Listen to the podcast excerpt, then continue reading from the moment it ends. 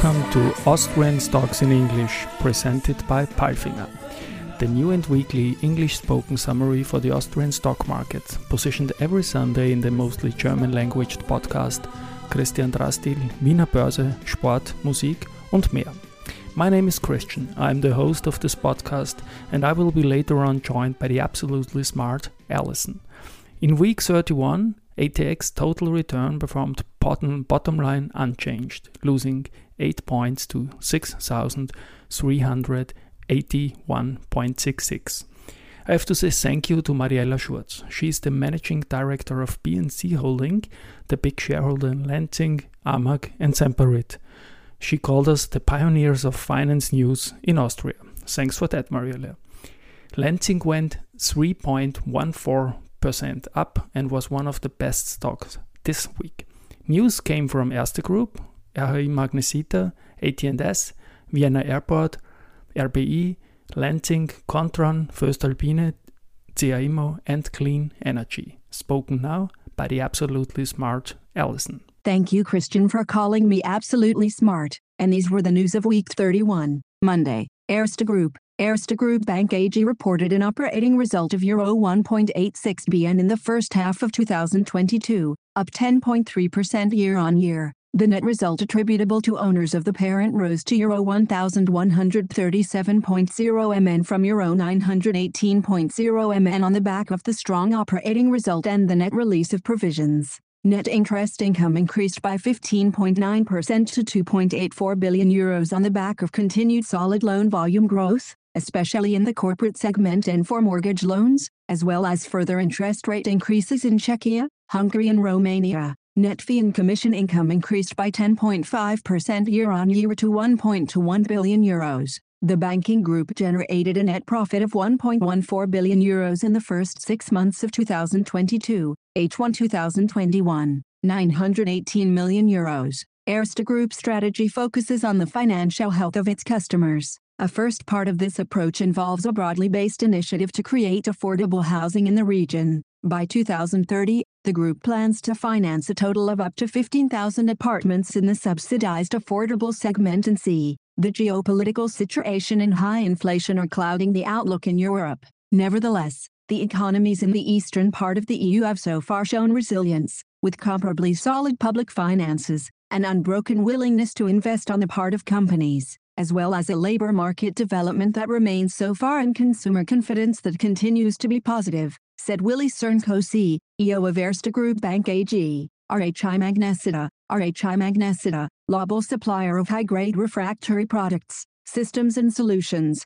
announced its unaudited results for the six months ended June 30, 2022. Revenue increased 33% to Euro 1,594 MN. Adjusted EBITDA increased by 47% to Euro 188 MN. Commenting on the results, Chief Executive Officer, Stefan Borgas, said, in the first half of 2022 we further demonstrated the benefits of prioritizing customer deliveries in an environment of continued supply chain volatility. Our investment in inventories to ensure our customers remain supplied with essential refractories has underlined the importance of supply reliability and has enabled us to simultaneously increase prices and gain market share. Following major investments in our production network, SG&A reduction and progress on our sales strategies, the group is in a strong position to maintain its leadership position in the refractory industry and to navigate future challenges. Valneva, Valneva, a specialty vaccine company, today confirms the signing of the amendment to its advance purchase agreement, APA with the European Commission,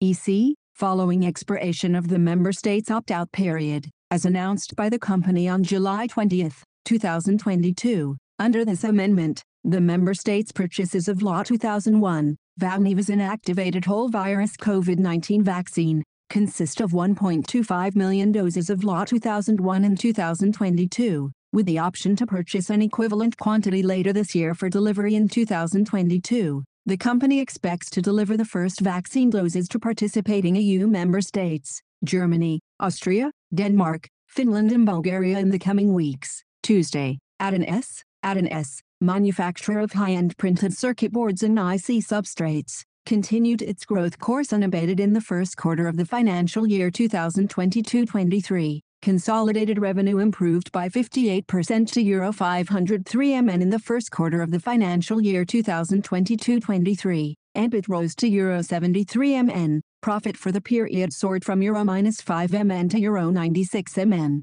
CEO Andreas Gerstenmayer says, We are on track to meet our short and medium-term targets, both in strategic and in operational terms. We are aiming for revenue of roughly 2.2 billion euros in the financial year 2022-23, with an adjusted EBITDA margin of 27 to 30%. If the build-up of additional production capacity in Chongqing, Kulim and Leoben continues as planned, we will generate revenue of 3.5 billion euros already in the financial year 2025-26, with an EBITDA margin of 27 to 32%. Gerstenmayer comments on the further development. Vienna Airport, based on the improved traffic development, the Flughafen Group, Vienna Airport now expects for 2022 revenue of around Euro 670 MN, previously Euro 640 MN, a positive EBITDA of at least around Euro 290 MN, previously Euro 260 MN, and a positive net result of at least Euro 100 MN, previously Euro 80 MN. Wednesday, Lenzing, the fibers producer Lenzing Group's revenue grew by 25.2% year-on-year to reach Euro 1.29 billion in the first half of 2022, primarily due to higher fiber prices. The earnings trend mainly reflects the cost trend in global energy and raw material markets, which affected the whole of manufacturing industry. Energy, raw materials and logistics costs rose sharply once again in the reporting period, after cost pressure had already risen steadily throughout the 2021 financial year. As a consequence, earnings before interest, tax, depreciation and amortization, EBITDA, decreased by 13.3% year-on-year to Euro 188.9 MN. Net profit for the period decreased by 24.8% to Euro 72.3 MN. RBI, Raiffeisen International Bank's first half net interest income, NII rose 46% year-over-year to Euro 2.20 billion and at a strong customer loan growth and rising interest rates. Net fee and commission income, NFCI, grew 73.3% to Euro 1.57 billion driven by high client activity in the group's foreign currency business, primarily in the spot foreign exchange business in Russia, RBI said. This development was due to both the geopolitical situation and the measures taken by the Russian central bank to restrict foreign exchange, the bank said. First half operating income rose 62.8% year-over-year to Euro 4.15 bn, driven by strong growth of both NII and NFCI. RBI's consolidated profit for the period increased roughly 180% to Euro 1.71 bn, helped by the sale of subsidiary Raiffeisen Bank, Bulgaria to KBC Bank NV earlier this year, which contributed Euro 453 MN to group earnings. In 2022, RBI expects to achieve an NII of Euro 4.3 bn to Euro 4.7 bn and NFCI of at least Euro 2.7 bn.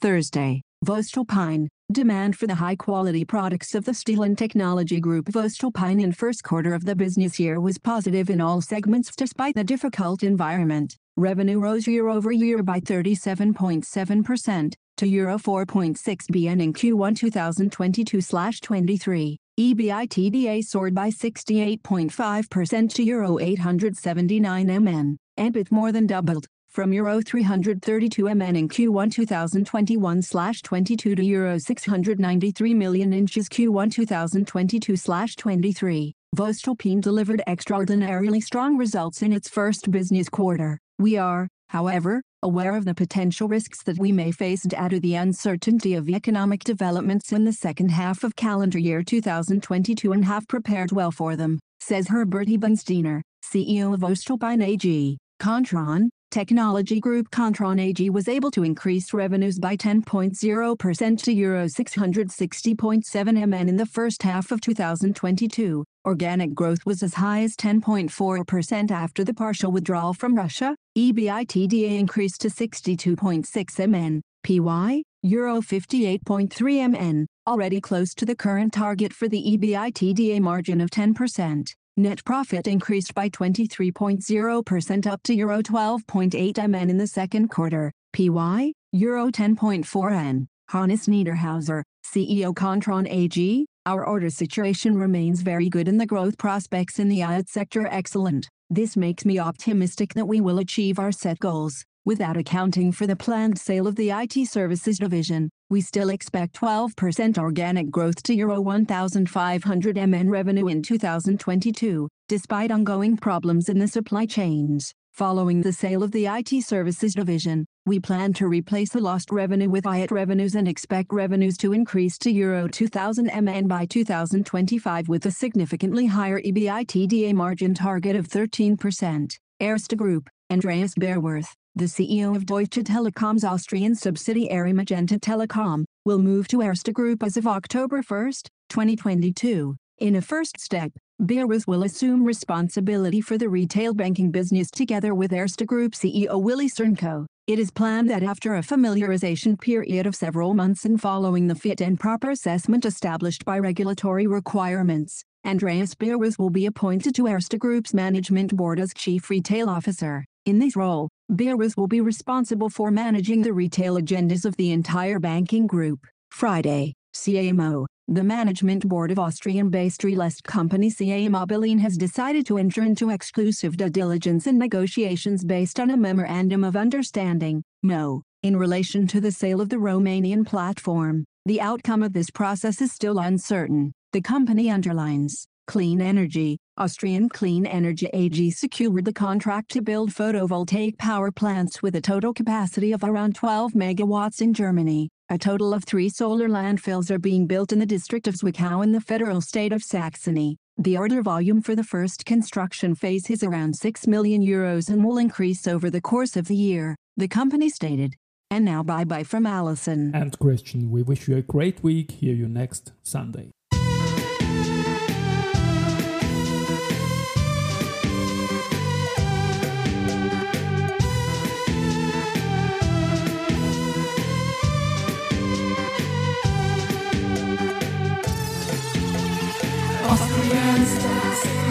In